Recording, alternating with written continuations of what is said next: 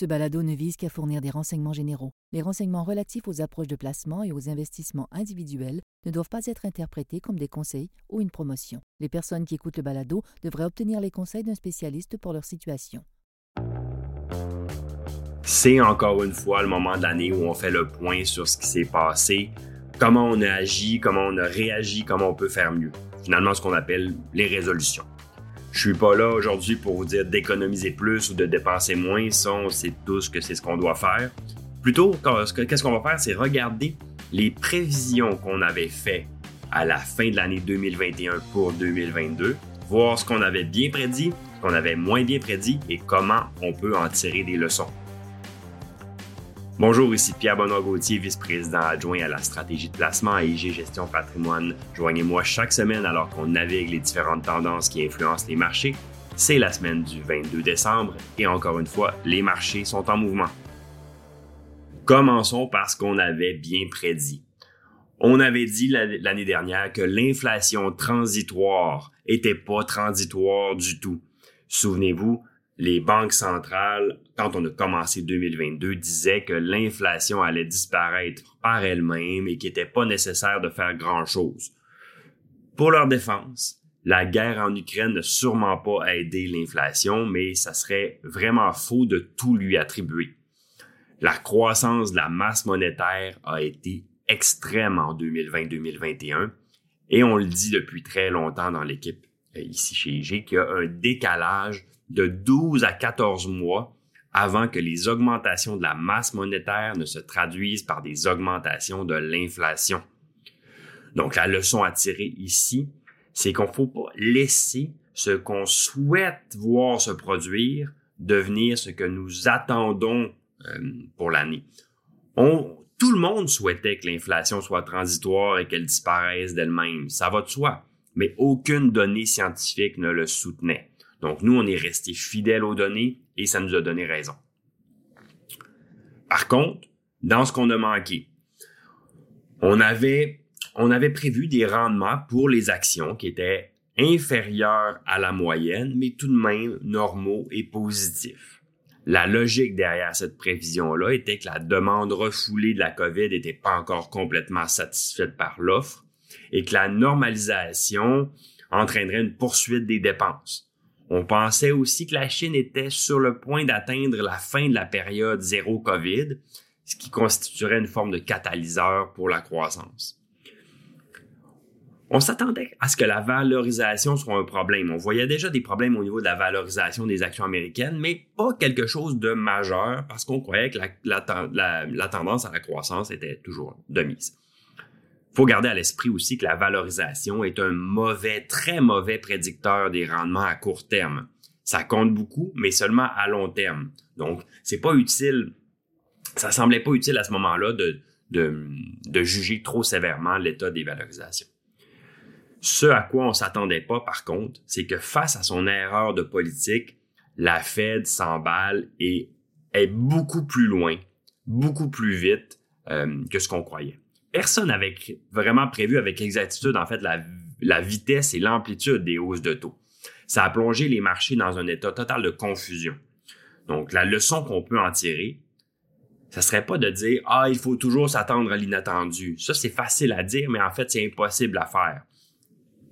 Donc, on veut vraiment se, se donner des leçons qu'on peut suivre. Donc, dans notre cas, on avait eu raison de dire que l'inflation n'était pas transitoire. Donc, on savait que la, Fed faisait erreur en disant ça. On aurait donc dû plus évaluer plus précisément les chances que la Fed doive surréagir, doive agir de manière aussi agressive pour corriger son erreur.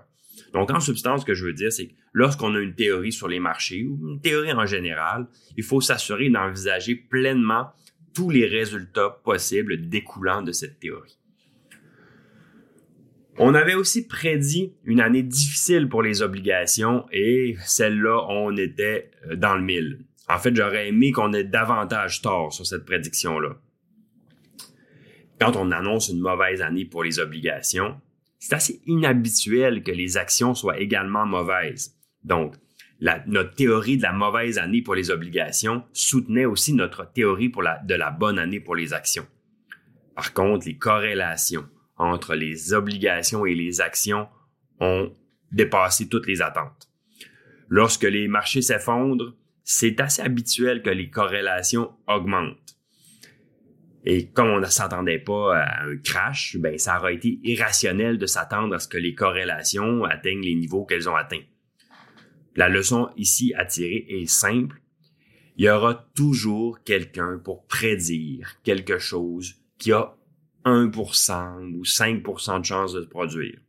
Et puis dans la masse de tous les gens qui prévoient des choses qui ont très peu de chances d'arriver, il va avoir statistiquement toujours quelqu'un qui va avoir vu juste. Ça rend pas cette personne-là plus intelligente ou presciente ou plus douée. Ça rend cette personne-là chanceuse.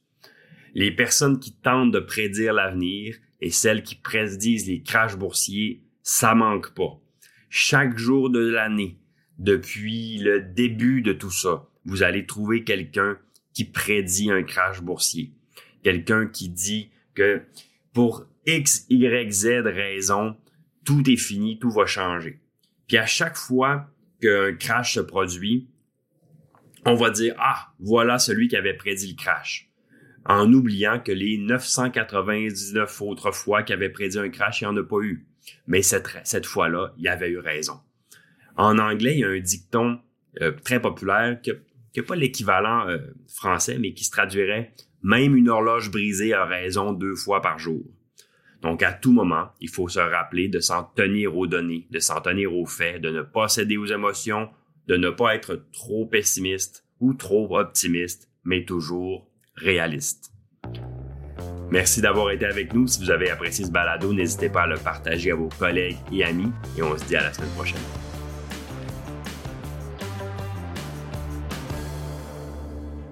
Le contenu de ce balado, y compris les faits, les perspectives, les opinions et les recommandations, ne doit pas être pris ni être interprété comme un conseil en matière de placement, ni comme une offre de vente ou une sollicitation d'offre d'achat de tout titre cité.